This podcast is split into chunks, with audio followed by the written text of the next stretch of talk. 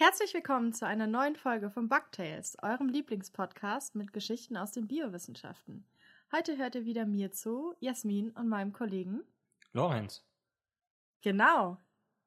Erst nochmal herzlich willkommen an die ganzen neuen HörerInnen, die zu uns gestoßen sind, dadurch, dass wir bei Fest und Flauschig von Jan Böhmermann empfohlen wurden. Und äh, wir hoffen, euch gefällt es bei uns und äh, ihr erlangt hier tolles Wissen für die nächsten, hoffentlich bald mal wieder stattfindenden Partys, wo ihr dann Leuten erzählen könnt. Wusstet ihr, dass es Legenden gibt, dass, keine Ahnung, Werkzeuge aus Kacke hergestellt wurden? das gibt, dazu haben wir wirklich eine Folge gemacht, also äh, Code-Werkzeuge, könnt ihr mal schauen. Ja, aber fangen wir jetzt mal direkt mit den News an. Lorenz, ähm, wir haben eigentlich nur ein Thema diesmal. Und mhm. zwar ging ja jetzt die letzten Tage unter dem Hashtag Ich bin Hanna einiges auf Twitter und auch auf Instagram rum, weil ähm, das was mit dem Wissenschaftszeitvertraggesetz zu tun hat, das hier in Deutschland herrscht. Und Lorenz, willst du uns mal kurz erzählen, was das mit dem Hashtag auf sich hat und was dieses Wissenschaftszeitvertraggesetz überhaupt ist? Dieser Hashtag entstand in Reaktion auf ein Video vom Bundesministerium für Bildung und Forschung, in dem auf das Wissenschaftszeitvertragsgesetz oder kurz WISZeit-VG Bezug genommen wurde. Was ist dieses Gesetz? Dieses Gesetz besagt im Prinzip, dass Leute, die in der Wissenschaft tätig sind in Deutschland, die also an Universitäten beschäftigt sind oder an Forschungseinrichtungen, dass die zwölf Jahre lang in befristeten Verträgen angestellt sein dürfen. Und danach muss das Anstellungsverhältnis entfristet werden. Das heißt, dann muss man quasi zeitlich unbegrenzt eingestellt werden. Die Intention ist vielleicht dahinter eine ganz gute, was aber in der Praxis passiert ist, dass die Leute einfach nach zwölf Jahren keinen Job mehr finden und keine, weil es keine entfristeten Stellen gibt oder sehr wenige nur. Also ich meine, die Anzahl der äh, an Stellen für Professoren und Professorinnen ist ja relativ gering und diesen akademischen Mittelbau gibt es auch nicht groß. Das heißt, Leute, die einfach nur in der Forschung tätig sind und da im Prinzip einen unbefristeten Vertrag haben. Das heißt, in der Realität werden Leute sehr gut ausgebildet, die sind promoviert, die sind mitunter habilitiert, aber nach zwölf Jahren werden sie einfach, können sie nicht mehr in der, im deutschen Wissenschaftssystem weiter angestellt sein. Und das ist natürlich eine Katastrophe. So, nun hat das Bundesministerium für Bildung und Forschung also ein Video herausgebracht, in dem gesagt wird, naja, man braucht diese Flexibilität, ja, so wird es genannt, Flexibilität, weil ansonsten ja Leute in diesem System, dieses Wissenschaftssystem verstopfen würden. Und als exemplarische Person haben sie da eben eine gewisse Hanna vorgestellt. Und so entstand dieser Hashtag Ich bin Hanna, unter dem dann eben Menschen aus den Wissenschaften an sich exemplarisch demonstriert haben, natürlich mit sehr viel Sarkasmus, wie sie also das System verstopfen. Das ist ja auch so geil, weil man muss sich mal überlegen, dass dann wirklich viel Geld in diese Leute auch investiert wird, ja. Also Leute, die extrem gut ausgebildet werden ähm, wo die, man kann ja hier kostenlos studieren und so. Also es wird sehr viel Geld reingesteckt in diese Menschen. Und dann hangeln die sich von entfristeter Stelle zu entfristeter Stelle, weil das Gesetz ja eigentlich auch befeuert, dass man Leute nicht lang anstellt, sondern sie befristet einstellt. Und dann gehen sie halt gut ausgebildet, da haben wir, was weiß ich, ein paar hunderttausend Euro in so eine Person gesteckt, in so einen Doktor dann. Und dann ähm, geht die Person in die USA oder in irgendein anderes Land, wo die natürlich mit Handkuss genommen werden, ja, die gut ausgebildeten WissenschaftlerInnen. Und dann wundert man sich halt immer, warum der Wissenschaftsstandort Deutschland nicht mehr so innovativ ist wie früher, ja, und warum die ganzen Leute, guten Leute abwandern. Aber ist ja klar, ich meine, das betrifft jetzt natürlich nur Universitäten und sowas. Es hat nichts mit der Privatwirtschaft zu tun. Aber das ist dann eigentlich auch so dieses, ja gut, also nach der Uni, entweder geht ihr, geht ihr am besten direkt ins Ausland oder direkt in die Privatwirtschaft. Äh, und also es ist wirklich so, dass den Leuten möglichst unschmackhaft gemacht wird, irgendwie in öffentlicher Forschung zu arbeiten. Ja, also und dann einfach diese Argumentation ist natürlich total hirnrissig, ja. Also, ja, das ist, äh, ist auch irgendwie einmalig. Ich weiß nicht, kennst du das von irgendeinem anderen Land, das das so macht? Äh, Leute teuer ausbilden und dann sagen, das war's? Nee, das können sich andere Länder halt nicht leisten, ja. ja, wir können es uns auch nicht leisten, ne? Aber ja, eigentlich nicht, aber wir machen es trotzdem. trotzdem. Ne? Ähm, genau. Ähm, es wird ja, es gab dann im Prinzip also diesen Hashtag und äh, also jede Menge Reaktionen dazu. Und das Bundesministerium für Bildung und Forschung hat wiederum darauf geantwortet, aber nicht irgendwie in den sozialen Medien, wo eben diese Welle losgeschwappt ist, dass man da auch wirklich in Dialog treten könnte, sondern nein, haben sie Sie haben Fax im Prinzip geschickt? ja auf ihrer Internetseite also äh, einfach einen Text dazu geschrieben. Und da Ah, steht ja. unter anderem, aus der bloßen Existenz dieses Befristungsrechts im Wissenschaftszeitvertragsgesetz lässt sich nicht der Schluss ziehen, dass Dauerstellen nicht gewollt sind. Im Gegenteil. Ja, aber die verschließen halt ihre Augen vor der Realität, ja. Und das ist halt nicht das, was, was die Politik tun sollte. Ich verstehe Ähm. die Logik auch gar nicht, ganz ehrlich, mit diesem Verstopfen, weil in jedem anderen Beruf ist es doch auch so, dass immer mehr Leute dazukommen, aber es gehen ja auch Leute in Rente, es wechseln Leute den Beruf und Ja. so weiter, also da wird doch nichts verstopft. Das ist ja, die ganze Wirtschaft würde dann ja gar nicht mehr funktionieren, wenn Leute immer nur zwei Jahre angestellt werden dürfen könnten, so, ja, weil ich meine, sonst könnte es ja auch nirgends anders funktionieren, aber ausgerechnet in der Wissenschaft verstopfen die Leute dann das, ja, das ist auch so geil, dieses Wording, dieses unglaublich so, Ja. so abwertende, so, Ja. dass man, weißt du, dass man nicht was zur Forschung beiträgt, ja, und wirklich große Leistungen dahin legt, sondern dass man etwas verstopft, weil man, weil man forscht.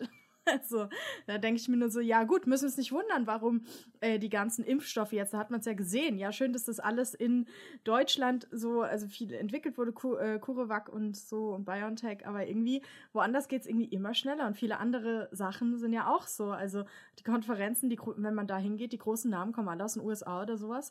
Oder eben auch eben Deutsche aus an amerikanischen Unis und so. Und wir haben da halt irgendwelche, weiß nicht.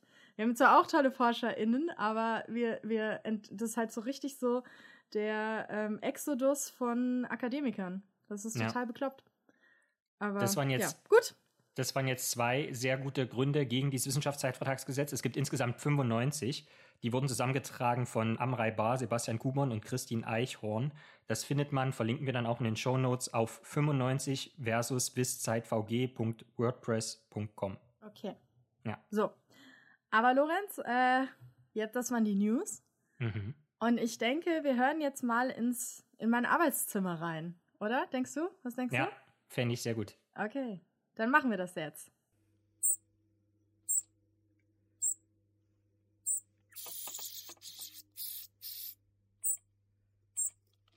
So, Lorenz. Wen oder was haben wir denn da gerade gehört?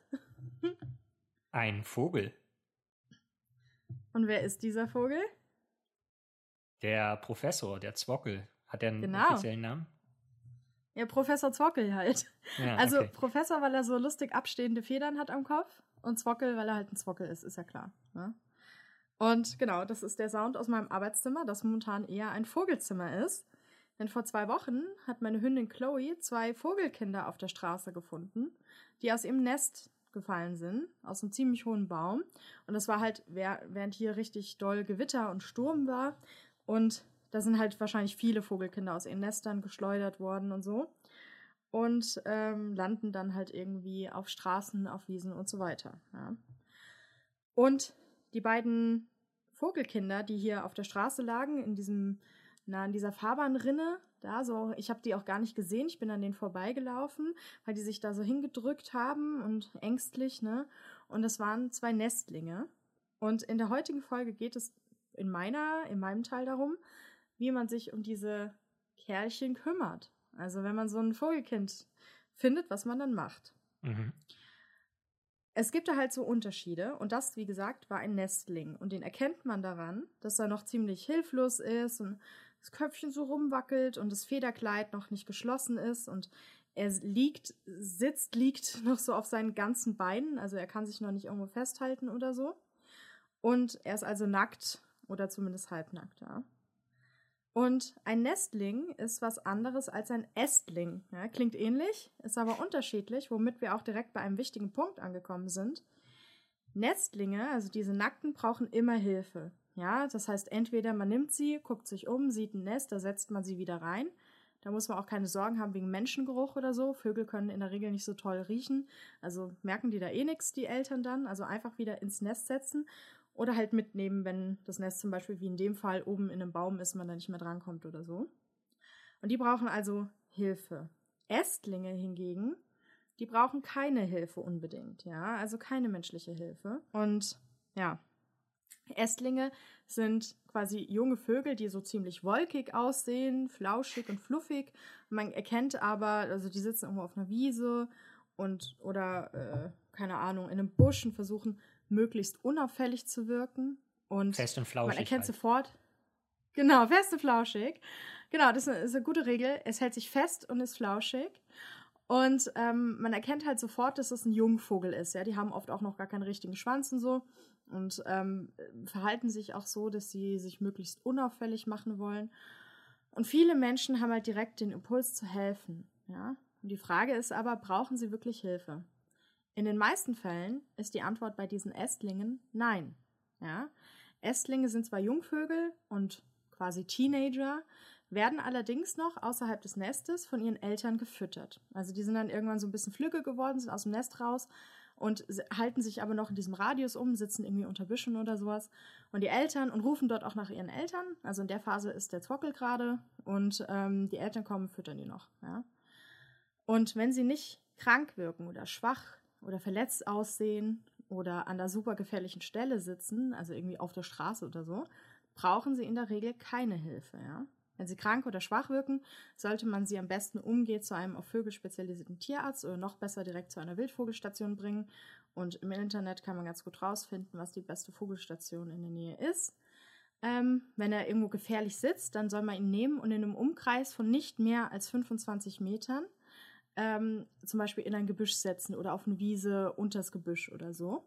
Also immer nächstmöglicher Grünstreifen und ihn da absetzen, damit die Eltern ihn noch wiederfinden, ja. Und aber auch hier gibt es wieder Ausnahmen, denn junge Mauersegler, wenn man die findet, ja, könnt man im Internet gucken, wie die aussehen. Die brauchen immer menschliche Hilfe, wenn die aus dem Nest gefallen sind. Die können, weil die starten direkt aus dem Nest, wenn sie quasi groß sind, die laufen jetzt nicht am Boden rum, werden da von den Eltern gefüttert oder so.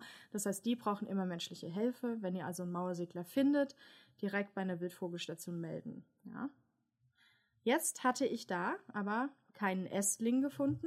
Also wie gesagt, Ästling sitzen lassen, das gilt auch für junge Hasen, die man irgendwo sieht oder junge Rehe oder sowas. Das habe ich schon in vielen Folgen gesagt und ich sage es auch immer wieder. Nicht einfach Tierbabys mitnehmen. Ja, das ist, äh, man nimmt auch nicht einfach Kinder mit, die man irgendwo sieht. So, bitte, bitte nicht, ja. Und jetzt hatte ich aber keinen Ästling gefunden, sondern einen Nestling, ja, beziehungsweise zwei. Allerdings hatte es einer der beiden Geschwister nicht geschafft. Der Sturz war wirklich tief und vermutlich hat es sich dabei zu stark verletzt und das ist dann nach zwei Tagen gestorben. Auch ein Tierarztbesuch hat er nicht geholfen. Und sein Geschwisterchen ist aber wohl auf und wird wie gesagt Zwockel genannt und ist ein junges Rotkehlchen. Ja, als er zu mir kam, hatte er noch so viele kahle Stellen am Körper, nur hier und da so ein paar Federn wobei die Federn noch gar nicht so richtig fertig ausgebildet waren, sondern eher so eine Art bläuliche Proteinstäbchen waren. Und äh, das haben alle Jungvögel, die sehen dann so blau aus. Und zu diesem Zeitpunkt konnte ich aber auch noch nicht sagen, was für ein Vogel das ist, ja, und wie er mal aussehen würde, wenn er größer ist, weil die gerade die Singvögel in dieser Größe sehen sich da alle komplett ähnlich. Das sieht man dann erst später ein bisschen, wenn er so ein bisschen Federkleid hat, ja. Und jetzt ist natürlich die Frage, wie kümmert man sich um so einen Vogel? Ja, wichtig finde ich hier, wenn man so einen Vogel findet und sich nicht auskennt, unbedingt zu Fachleuten bringen. Ich kann es gar nicht oft genug betonen, gerade der erste Tag und die ersten Stunden sind unglaublich wichtig. Es reicht nicht zu sagen, okay, schauen wir mal, vielleicht bringen wir ihn morgen hin, bis dahin kümmern wir uns um den. Die Leute, meisten Leute wissen ja gar nicht, wie man sich um so einen jungen Vogel kümmert. Deshalb erst einmal sehr eindringlich jetzt Dinge, die man nicht machen sollte. Ja? Erstens, Wasser einflößen. Bitte nicht machen. Denn die Luftröhre sitzt bei Vögeln an der Zunge. Ja, so hinter, unter der Zunge. Und wenn man da jetzt Wasser einflößt, dann läuft das einfach in die Lunge rein. Ja, die Vögel können dann entweder ertrinken, aber viel häufiger ist es, dass die halt eine Lungenentzündung entwickeln. Das auch ziemlich schnell und die verläuft in jedem Fall tödlich dann. Ja. Also bitte nicht Wasser einflößen. Das können die noch nicht richtig abschlucken.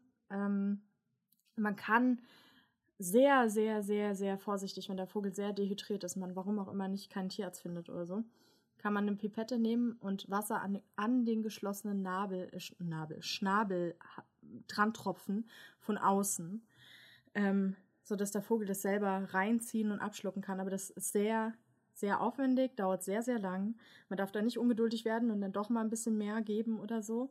Ähm, ja, Also in dem Alter reicht das denen, wenn die das über die Nahrung beziehen, ja. Und dann, ganz wichtig, jungen Vogelkindern keine Körner oder so ein Futter eingeben, ja. Das wäre ein bisschen so, wie wenn man ein Baby hat und dem gibt man dann irgendwie einen Schnitzel oder so. Püriertes Schnitzel, stopft es dem rein, viel Glück. Ja, das können die gar nicht verdauen. Ähm, die essen Insekten in dem Stadium und ähm, also zumindest 99 Prozent quasi der Vögel, der Jungvögel und so ziemlich alle, die man so auf Straßen findet und so. Ähm, und deswegen davon tötet man die halt auch, weil der Darm und der Magen, die können, können das gar nicht richtig verdauen. So, ja. Und jetzt ist es halt so, dass Nestlinge von ihren Eltern wirklich so um die alle 20 Minuten gefüttert werden. Ja. Das bedeutet, dass ich das natürlich auch machen musste. So alle 20 bis 30 Minuten gab es eine Ladung Insekten von mir und darüber nehmen die Nestlinge auch Flüssigkeiten auf und auch die ganzen Nährstoffe, die sie zum Wachsen brauchen. Da ich jedoch keine Vogelmama bin, musste ich einige Sachen beachten. Zum einen gibt die Vogelmutter oder der Vogelvater, je nachdem wer füttert, beim Füttern Bakterien und ähnliches an die Babys weiter, also auch gute Darmbakterien und sowas, mit denen die Vögel ihr Immunsystem aufbauen. Da ich den Vogel jetzt aber mit einer Pinzette gefüttert habe, und natürlich auch Mensch bin, kann ich jetzt nicht irgendwie, irgendwie meine Sabber da dem Vogel geben. Ähm, also kleiner Praxistipp auch an der Stelle, eine runde, keine spitze Pinzette nehmen, weil da tun sich die Vögel weh. Und brauchte ich also hier schon mal ein Präparat, das solche Darmbakterien enthält oder so solche wichtigen, ja, quasi Immunstoffe und den Vogel stärkt. Das war das erste Präparat. Dann kriegt der Vogel ja Insekten, die ich hier sowieso als Futtertiere züchte. Und die Futtertiere bekommen hier bei mir auch eine gute Ernährung, also keine blöden fertigen Futtermischungen oder so, sondern frischen Salat, Karotten und sowas. Einerseits, weil ich möchte, dass auch Futtertiere hier ein geiles Leben haben und so ein bisschen Spaß und geile Snacks haben. Andererseits ist es aber auch wichtig, damit sie halt Nährstoffe transportieren, die dann die Tiere, die sie essen, aufnehmen können, ja. Trotz allem bekommt der Vogel von mir noch extra Vitamine, zum Beispiel Vitamin B-Komplexe und Mineralien, zum Beispiel Corvimin, die ihn halt stärken und die, Federbeklei die Federausbildung, die Federkleidbildung unterstützen. Wenn man den nämlich da falsch ernährt oder halt Mangel ernährt, bildet er kein richtiges Federkleid aus, kann dann später nicht richtig fliegen ähm, oder sich nicht richtig wärmen und hat dann draußen auch Probleme. Ja, also es ist sehr wichtig, diese Zusatzpräparate äh, sind nicht optional, sondern die brauchen die wirklich. Ja. Und ja, tagsüber musste ich dann wirklich äh, tagelang alle 20 bis 30 Minuten füttern. Irgendwann hat dann jede Stunde gereicht, dann alle bis zwei bis drei Stunden und so weiter. Also das Fenster wird immer größer und die Intervalle immer länger. Und als der Vogel dann nach einer Weile angefangen hat, die Flugmuskulatur zu trainieren und herumzuflattern, habe ich ihm ein, äh, eine Voliere gebaut. Ich habe dafür ein großes Tomatengewächshaus genommen, das so eine Art durchsichtige Plane als Überzug hat. Und die Plane habe ich auf allen Seiten großflächig ausgeschnitten und Gase eingeklebt, damit äh, das gut durchlüftet ist. Und äh, ja, das ist auch gut, äh, dass es halt kein Käfigstäbe sind, weil der Vogel halt gerade anfangs noch sehr unkontrolliert herumflattert. Und ähm, ja, da kann er sich halt nicht mit den kleinen Flügelchen anhauen und es verletzen oder so. Ja. Und wie gesagt, Top-Belüftung dadurch, alle Seiten offen, prima. Ja. Und ich habe sie naturnah eingerichtet. Das heißt, ich habe Lorenz losgeschickt, Äste besorgen. Hat er auch gemacht. Und in diesem kleinen Busch und ich habe auch noch so Stricke gespannt, wo er klettern kann und so. Und da übt Zwockel ähm, Fliegen fangen und Fliegen überhaupt und all diese Dinge, die ein kleiner Vogel können muss. Ja. Ist ja noch so ein Ding, das die Vögel können müssen. Sie müssen sich draußen selber ernähren. Also habe ich gestern den Vogel, den kleinen Zwockel, nur morgens gefüttert und ihm dann eine ausbruchssichere Schale mit Mehlwürmern und sowas äh, hingestellt. Er hat natürlich weiterhin gesperrt. Also sperren heißt, wenn die, die das Maul so aufreißen und betteln. Und er hat halt gebettelt und wollte noch mehr, aber ich bin hart geblieben und äh, habe ihm zwischendrin zwar immer mal ein Heimchen zugegeben. Ähm, er hat auch da eine kleine Wasserschale, er kann auch schon selbstständig trinken. Ähm, aber als ich kurz darauf wiederkam, war die Schale leer, hat er sie leer gegessen. Also Rotkehlchen sind sehr gute Jäger und er hat sich da, sich da gesehen, dass sich da was bewegt und dass was krabbelt. Und es hat ihn natürlich sofort äh, heiß gemacht. so. Und auch heute habe ich gesehen, wie er äh, erfolgreich an der Schale Mehlwürmer in Anführungsstrichen gejagt hat, also lebendige. Ja.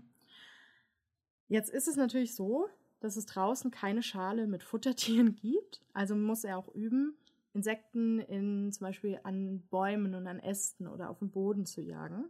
Deswegen hat er heute so einen Ast bekommen von mir, wo Blattläuse dran waren. Und tatsächlich habe ich dann gesehen, wie er auf dem Ast hin und her ist, hin und her gehüpft ist und Blattläuse gejagt hat. Der Killer. ja. Also, da war ich natürlich auch ein bisschen stolz, dass er das schon so gut kann. Und er kann auch schon ganz toll fliegen. So. Und äh, Zwockel hat auch sein eigenes iPad, wo er immer so Rotkehlchengesänge hört. Und trotz allem ist es aber gut, dass er so ein bisschen andere Rotkehlchen hat, an denen er sich orientieren und von denen er lernen kann, zum Beispiel nochmal besser zu jagen und so. Und deswegen wird er morgen in eine große Voliere umziehen, die in einer Wildvogelstation steht, wo er noch so ein, zwei, drei, vier Tage mit anderen Rotkehlchen das Erwachsensein üben kann. Und dann wird er nach und nach ausgewildert. Ja, und das geht halt auch nicht von heute auf morgen bis auf morgen. Also wenn man so einen Vogel großzieht, kann man nicht sagen, äh, wenn man merkt, okay, der kann fliegen, der kann einigermaßen okay jagen, ja, tschüss, also quasi aussetzen, viel Glück, so, sondern es muss schrittweise erfolgen. Zum Beispiel ist es dann oft so, wenn es dann draußen doch noch nicht so gut klappt, kommen die halt immer mal wieder doch zurück und brauchen doch noch ein bisschen Hilfe beim Ernähren, bis sie richtig den Dreh raus haben. Also es gibt welche, die sind weg und kommen nie wieder, quasi so, weil die schon alles können. Aber dann gibt es halt auch die, die noch so ein bisschen, also quasi Teenager, also junge Leute, die von zu Hause ausziehen, aber doch noch mal zum Essen ab und zu zu Mama kommen, so, weil man es selber noch nicht so gut kann. Ja. Aber jetzt müssen wir uns auch mal kurz angucken. Wer ist denn Zwockel? so, ähm, das ist der Vogel des Jahres. Nicht Zwockel selber, aber das Rotkehlchen. Das hat der Nabu ja, ähm, da hat er so ein, ja, so ein Voting gemacht. Äh, und da hat er auch, ähm, da wurde ja hart gekämpft mit verschiedenen, äh, zum Beispiel Goldregenpfeifer Ultras und Stadttauben und so. Und das Rotkehlchen hat aber gewonnen, ja. Und sie sind auch tatsächlich meine liebsten Singvögel sind aber insgesamt krasse Einzelgänger. Deswegen äh, ist auch nicht so, dass äh, Zwockel jetzt in so eine Voliere, eine kleine Voliere kommt, die voll mit Rotkehlchen ist, weil die sich sonst gegenseitig auf die Nase geben würden, sondern die sind, die sind ziemlich rabiate und sehr mutige und wackere und wirklich auch unerschrockene Einzelgänger. Und ähm, die streifen sehr gerne halt so für sich durch die Gegend.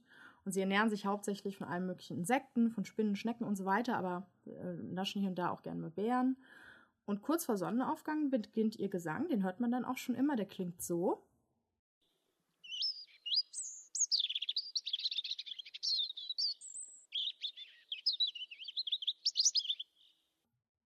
Genau, und dann hat man ihn den ganzen Tag in den Ohren, wenn man draußen ist, bis die Sonne untergeht.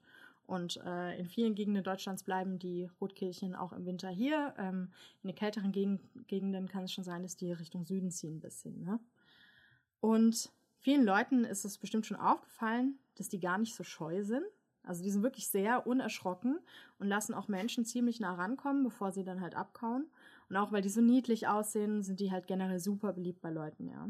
Und es gibt auch so in Legenden spielen die auch eine Rolle, zum Beispiel die Legende, dass Jesus, als er da am Sterben war, dass ein Rotkehlchen ihm Gesellschaft geleistet und ihn getröstet hat, während er starb und sowas. Und ja, und äh, also gibt es auch viele Geschichten. Und das Rotkehlchen war auch sehr wichtig bei der Entdeckung des Magnetsings bei Zugvögeln.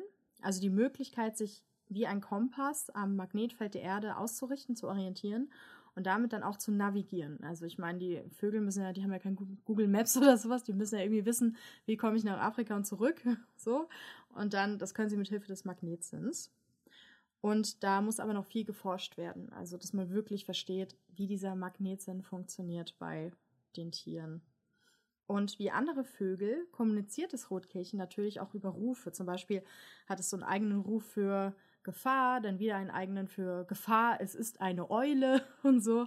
Also hunderte Warnrufe und ähm, alles Mögliche sind also auch generell sehr, sind immer ordentlich am Zwitschern, so sehr viel am laut kommunizieren und aber über Vogelgesänge erzählst du uns jetzt ein bisschen was, Lorenz. Genau. Bei mir geht es um das Gezwitscher abseits von Twitter.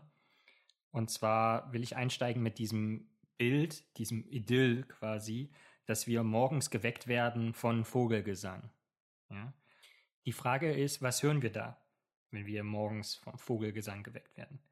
Vogelgesang ist in der Tat ein komplexes Phänomen. denn es geht um verhaltensbiologische Aspekte. Ja, warum singen Vögel überhaupt? Und es geht um physikalische Aspekte. Wie wird dieser Gesang erzeugt? Also gehen wir mal mit dem Warum. Singvögel im Vergleich zu den Vögeln, die eben nicht singen, die singen sehr variantenreich und variationsreich. Der Gesang ist generell erlernt bzw. erzogen und da gibt es schon ein Stück weit Flexibilität. Nun ist es aber schon so, dass einzelne Vogelgattungen natürlich auch spezifische Voraussetzungen mitbringen. Ja, man kann sich ja schon vorstellen, dass allein vom Klangkörper her ein Wellensittich niemals die Geräusche erzeugen könnte, die beispielsweise ein Kakadu erzeugt. Das sieht ja ganz anders aus. Selbst wenn dann eben eine Kakadu-Mutter vielleicht ein Wellensittich Junges heran, heranzieht. Und äh, genauso kann man sich das ja auch vorstellen, dass äh, Sopran, also bei den Frauenstimmen quasi der, die höchste Sängerinnenstimme niemals zum Alt wird, also der tiefsten Sängerinnenstimme, oder der Tenor bei den Männerstimmen der höchste zum tiefen Bass. Ja, das geht einfach nicht. Da gibt es äh, unterschiedliche Voraussetzungen. Und wie diese unterschiedlichen Gesänge erlernt und auch auseinandergehalten werden können zwischen einzelnen Individuen, das haben wir ja schon in Folge 32 besprochen, als es darum ging, dass Zebrafinken wirklich viele verschiedene unterschiedliche Sänger, in dem Fall, weil da nur die Männchen singen, auseinanderhalten können. Und das, das Zebrafinken-Beispiel macht gut deutlich, dass eben der Vogelgesang nach wie vor Gegenstand aktueller Forschung ist und es da noch viele Dinge zu entdecken gibt. Eine interessante Beobachtung beispielsweise ist in Verballhornung des Spruchs Böse Menschen kennen keine Lieder, dass böse Vögel komplexe Lieder kennen. Denn es wurde die Korrelation beobachtet, dass zum Beispiel Nachtigall oder eben auch, wie angesprochen, das Rotkehlchen sehr komplexe Gesangsmuster aufweisen und auch, wie gesagt, einzelgängerisch und eher aggressiv sind, wohingegen Spatzen und Schwalben, die mehr eintönige Gesangsmuster haben, jetzt mal gelinde gesagt, die sind eher gesellig. Ja, und also da sieht man eben so ungefähr, je komplexer der Gesang, umso aggressiver oder einzelgängerischer sind die Vögel, so zumindest die Beobachtung. Und jetzt ist natürlich die Frage nach dem Sinn und Zweck. Ja, zum einen, das hat Jasmin ja schon erwähnt, gibt es natürlich Rufe zur Koordination, also Vorsicht oder hier lang im Schwarmzug, im Schwarmverhalten. Aber hauptsächlich singen die Männchen, also die männlichen Vögel, um während der Brutzeit im Frühling ihr Revier zu markieren und Weibchen anzulocken. Ja? Und das kann man sich dann eigentlich fast vorstellen wie so ein Musikfestival. Da gibt es dann bestimmte Auftrittszeiten für die einzelnen Bands sozusagen. Also das Ganze ist um den Sonnenaufgang koordiniert und es wäre ja blöd, wenn alle gleichzeitig zu singen anfangen, weil dann gäbe es nur eine Kakophonie und niemand wüsste, wo hier jetzt ein Revier ist und wo welches Weibchen irgendwie angesprochen wäre. Und deshalb funktioniert es nach dem Prinzip Sonne auf, Lied an. Und da gibt es auch eine wunderbare Seite vom Naturschutzbund NABU, den Jasmin ja auch schon angesprochen hatte. Und dort kann man wie an so einer Küchenuhr im Prinzip nachvollziehen, welcher Vogel zu welcher Zeit relativ zum Sonnenaufgang zu singen beginnt. Und ich möchte mal die zwei Extreme als Beispiel heranführen. Auf der Seite könnt ihr euch den Gesang dann auch anhören. Der Frühaufsteher ist der Gartenrotschwanz. Und lustigerweise habe ich gerade heute hier im Garten einen Gartenrotschwanz entdeckt. Der hat also so, eine, so einen weißen Helm auf und so eine schwarze Augenbinde und dann hat er halt einen roten Bauch und rote Flügel, äh, rote roten Schwanzgefieder. Und der beginnt schon bis zu 80 Minuten vor Sonnenaufgang und singt zwischen April und Juli. Ja, das heißt, da ist echt noch ziemlich finster und man hört ihn dann schon singen. Der Langschläfer ist eher der Buchfink, der beginnt erst 10 Minuten vor Sonnenaufgang. Also da ist es dann schon wirklich hell und dämmert schon deutlich. Dafür muss man aber sagen, beginnt er auch schon im Februar und da wird es ja auch erst super spät hell. Ja? Das heißt, da kann er wirklich sehr lange noch Ruhe geben. Und lustige Sache auch zu den Buchfinken. Ich habe gelesen, dass es bei Buchfinken speziell Gesangswettbewerbe gibt, wo die Leute Buchfinken mit bestimmten Gesangsmustern züchten und die dann in Käfige stecken, die Käfige überdecken, damit man nicht vom Aussehen des Buchfinks äh, vereinnahmt wird. Und dann müssen die halt ihre Lieder trällern und werden dann danach bewertet. Also das ist dann so ein richtiger Wettbewerb. Und weil ich jetzt gesagt habe, dass sich der Gesang so ein bisschen am Sonnenaufgang ausrichtet, der Beginn des Gesangs, des Vogelgesangs, ist es natürlich auch so, dass die Vögel, die, wenn sich jetzt so ein Waldgebiet zum Beispiel, wo die Vögel vorkommen, eine starke Ost-West-Ausdehnung hat, das natürlich im Osten, wo die Sonne aufgeht, die dann wirklich auch ein, paar Augenblicke vor denen am Westrand des Waldes zu singen beginnen. Und wenn jetzt vielleicht einige, die das hören, Vogelgesänge generell nicht unterscheiden können, vielleicht auch wenn sie sich dann an dieser Uhr mal äh, informieren vom Nabu, dann sei vielleicht noch ein Tipp erwähnt von einer, einem Vogel, einer Gattung oder einer Art, wo, wo der Gesang im Prinzip im Namen steckt. Jasmin, weißt du zufällig, auf welchen ich hinaus will? Spontan? Gibt es eigentlich zwei, oder? Den Zilpzalp ah. und den Kuckuck. Ah, ja, genau, richtig. Also ich hatte jetzt den Zilpzalp im Hinterkopf, aber Kuckuck stimmt natürlich auch. Sehr gut. Genau, also das sind so ein bisschen die Geheimtipps. Ähm, und wie werden, wie macht der Zilpzalp jetzt Zilpzalp? Da kommen wir so ein bisschen zu der zweiten Frage. Also wir haben jetzt das Warum geklärt, warum Vögel singen. Äh, jetzt noch die Frage, wie sie das machen. Das hängt natürlich vom Equipment ab. Und die Erzeugung der Lieder geschieht zumeist im sogenannten Stimmkopf der Vögel. Und das ist, kann man fast so ein bisschen mit einer Art Uhrwerk vergleichen, diesen Gesangsapparat. Und der wurde jetzt gerade kürzlich erforscht von Iris Adam und ihren Kolleginnen und Kollegen von der University of Southern Denmark, Denmark in Odense. Und zwar haben die am 4. Juni, also von vor elf Tagen, haben die im Journal Current Biology zu Zebrafinken etwas veröffentlicht. Und Deren Motivation, das zu untersuchen, war, dass der Vogelgesang für sie ein Musterbeispiel ist für feinsten, hochsensiblen Muskeleinsatz. Oh. Weil man, man kann sich den Stimmkopf der Vögel ja im Prinzip als Klangkörper vorstellen, ja, wie so eine Art Dudelsack vielleicht. Und diesen Gesangsapparat wollten, wollte jetzt dieses Team auch maschinengleich betrachten.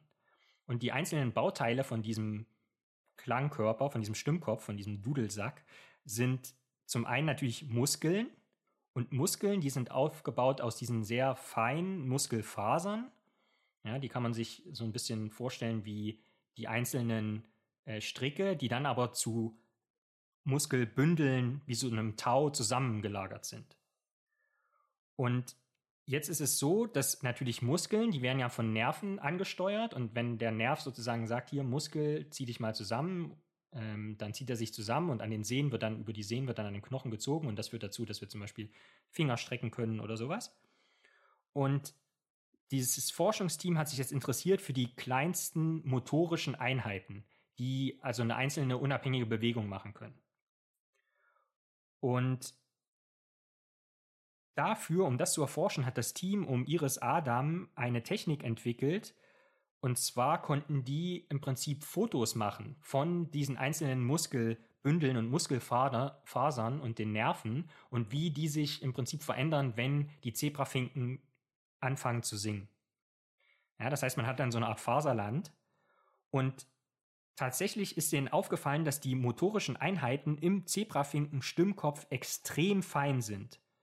In Zahlen ausgedrückt, ein Sechstel aller dieser motorischen Einheiten besteht aus einer einzelnen Muskelfaser. Also nicht so einem Bündel, sondern wirklich einer einzelnen Faser. Und eine einzelne Muskelfaser ist ja auch eine einzelne Muskelzelle. Ja, das heißt wirklich eine, eine Nervenendigung steuert eine einzelne Faser. Und wirklich separat. Also ein Nerv auf eine Muskelfaser. Und was noch krasser ist, ist, dass da auch extrem kleine Kräfte wirken können. Also man kann sich ja vorstellen, wenn man so einen ganzen Muskelbündel bewegen will, dann muss man eine große Kraft anlegen und dann ist das alles sehr grobmotorisch.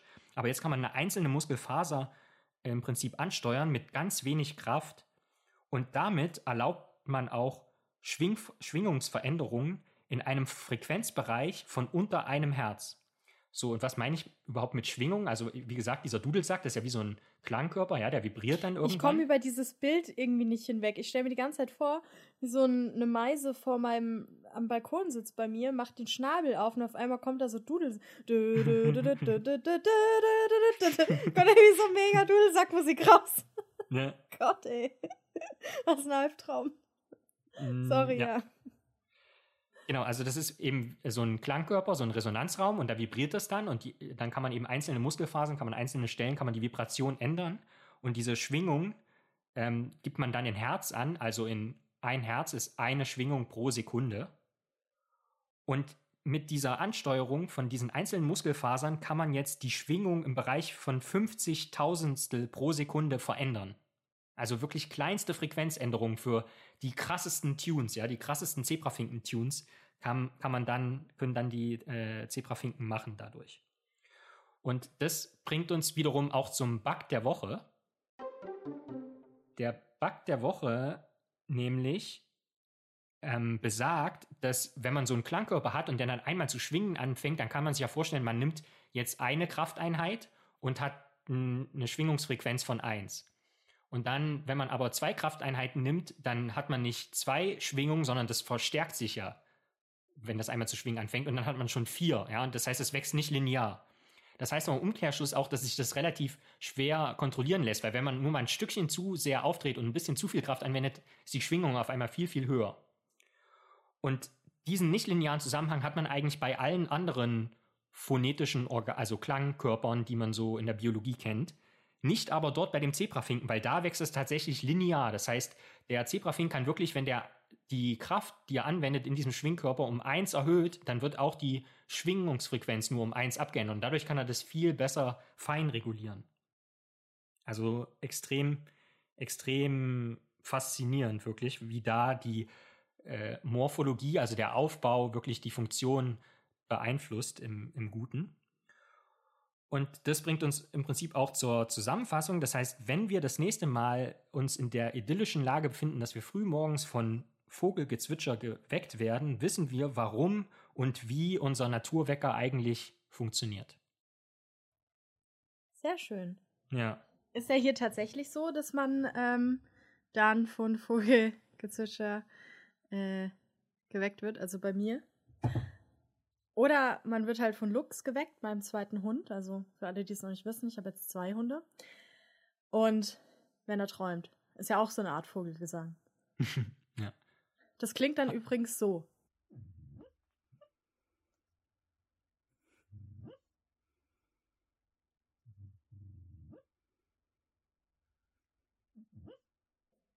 Ja, sehr schön. Dann, Lorenz, äh, bist du bereit für die Frage? Gern, wenn du eine hast. Wenn du eine Band bestehend aus Vögeln machen würdest und du könntest dir außer dir selbst noch drei andere MitgliederInnen dazu holen, das müssen, es müssen Vögel sein. Welche ja. wären das und welche Rolle würdest du nehmen? Okay, also wir kennen das ja schon, dass ich die Eulen, den Eulen-Sound sehr gut finde, weil man da gut drauf rappen kann. Das heißt, ich wäre natürlich der Vocalist und die Eule würde, würde mir auf jeden Fall den, die, also den einen, den Beat machen, genau. Und dann aber vielleicht noch so, also ich finde, was ich halt, also genau, Eule wäre eins, dann hätte ich gern noch Kanarienvögel, weil die so, die, auch mit dieser hohen Frequenz, dieses Piepen, das hat was sehr, ich weiß nicht, ich finde das irgendwie, obwohl das so schrill ist, finde ich das immer sehr beruhigend und hat auch von der Atmosphäre her irgendwie Kanarienvögel, weiß nicht, ist, ist ganz cool. Wenn, wenn die gerade nicht vorhanden sind, äh, können wir hier auch äh, vielleicht so einen Grünfink nehmen oder so. Ähm, und dann hätte ich gern noch so ein bisschen was, äh, so ein schabig, schabendes Geräusch und zwar von Ziegensittichen. Die knarzen eigentlich immer mehr so rum, als dass sie und, und knattern so, als dass sie irgendwie singen wirklich. Äh, und die, die, sehen dabei auch immer sehr frustriert aus. Die sind sehr viel auf dem Boden, äh, äh, laufen da rum und äh, fliegen sehr wenig. Deswegen, das wäre meine Band aus Eulen, Kanarienvögeln und Ziegensittichen. Cool. Ja. Sehr gut. Und haben wir jetzt für die Band noch einen coolen Namen? Ähm, da muss ich drüber nachdenken. In der Zeit kannst du mir erzählen, wer deine MitsинgerInnen ähm, wären. Also ich würde, also bei mir der Drummer wäre der Klapperstorch, der Weißstorch. Ich weiß, es ist jetzt nicht richtig Gesang, aber sein Geklapper, damit kann man schon guten Beat machen, würde ich sagen. Mhm. Ähm, dann für so zwischendrin immer mal so, also so Hintergrundvocals, so hätte ich gerne eine Krähe. die dann immer so ra, ra, so im Hintergrund macht. Finde ich gut. Ähm, also ich gehe, du siehst, ich gehe schon eher in die elektronische Richtung. Mhm. Und dann würde ich vielleicht eine Nachtigall als Sängerin verpflicht, verpflichten. So. Mhm. Ähm, oder auch ein Rotkehlchen, die finde ich auch sehr schön. Aber ich glaube, eine Nachtigall. Ich selber kann nicht gut singen und ich würde dann vielleicht einfach das Management machen. Für die. so, oder, oder irgendwie die Triangel spielen oder was die mir halt so aus Mitleid. So, das Kind, kennst du dieses Kind, das in der Schule, das irgendwie immer die Triangel gespielt hat, weil es halt sonst irgendwie nichts so hatte? Das war immer ich. Ähm, und vielleicht würde ich das da meine ähm, Triangel-Karriere nochmal aufleben lassen. Und dann immer mal so bing. Ich glaube, das könnte ich. Muss aber im Takt sein. Ja, klar, der, der Klapperstorch, der piekst mich sonst. Ja, okay. Also-. Habe ich auch Angst. Also aus Angst werde ich das dann schon. Ja, und ich muss als Management, machen, aber ich würde uns. Wie würdest du deine Band nennen? Die Birdies, so wie die Beatles? Statt die Beatles, die Birdies? Nee. Ich. Ah. Glaube, ich würde uns so nennen. Birdies. Ich würde. DJ Birdie. Wie wär's mit Ja. Federlesens? Auch nicht schlecht. Ja. Ja. Gut. Gut. Dann äh, werden wir jetzt äh, mal die Verträge seinen Plattenlabel eröffnen. Vielleicht das von Dominik Eulberg, das heißt Apus Apus, Mauersegler. Wie übrigens mein, oh Gott, das ist so eine elegante Überleitung. Das war nicht geplant, aber okay, jetzt habe ich es kaputt gemacht. Egal. Äh, wie übrigens mein neuer Roman, der am 27.08. erscheint und gerne vorbestellt werden kann, Der Mauersegler. Diesmal meine Werbeeinblendung äh, Einblendung nicht gesponsert von der INSM, so heißen die doch, diese Initiative Neue Soziale Marktwirtschaft, die diese ganz furchtbare Kampagne gegen Annalena Baerbock gemacht haben. Naja, egal. Auf jeden Fall habe ich jetzt den Faden verloren und deswegen werde ich jetzt einfach äh, abmoderieren. nee, du musst abmoderieren. Guck, ich kann Ja. gar nichts hier. Ja. Ich mache doch nicht das Management für die Vögel. Ich glaube, das ist, das ist nichts für mich. Dinge organisieren. Dann bedanken wir uns für eure Aufmerksamkeit. Das war Bugtails, die Abenteuer der Campbellritter, euer Lieblingspodcast mit Geschichten aus den Biowissenschaften. Wenn es euch gefallen hat, dann abonniert uns, bewertet uns auf allen gängigen Podcast-Portalen, tretet mit uns in den Austausch auf allen gängigen sogenannten sozialen Medien, Twitter und Instagram sind es. Da gibt, findet ihr uns unter Bugtails bzw. Bugtails FM. Ähm, ihr könnt uns auch schreiben. Jasmin ist unterwegs als La Vie Vagabond bzw. Waldräubers. Ich bin unter Lorenz Adlung zu finden. Ihr könnt uns schreiben, Jasmin oder lorenz at bugtails.fm und sagt es am besten weiter. Seid wie Jan Böhmermann und empfehlt uns weiter. Ähm, und wir würden uns freuen, wenn ihr in zwei Wochen dann wieder zuhört. Bis dahin sagen wir, macht's gut. Bis dann.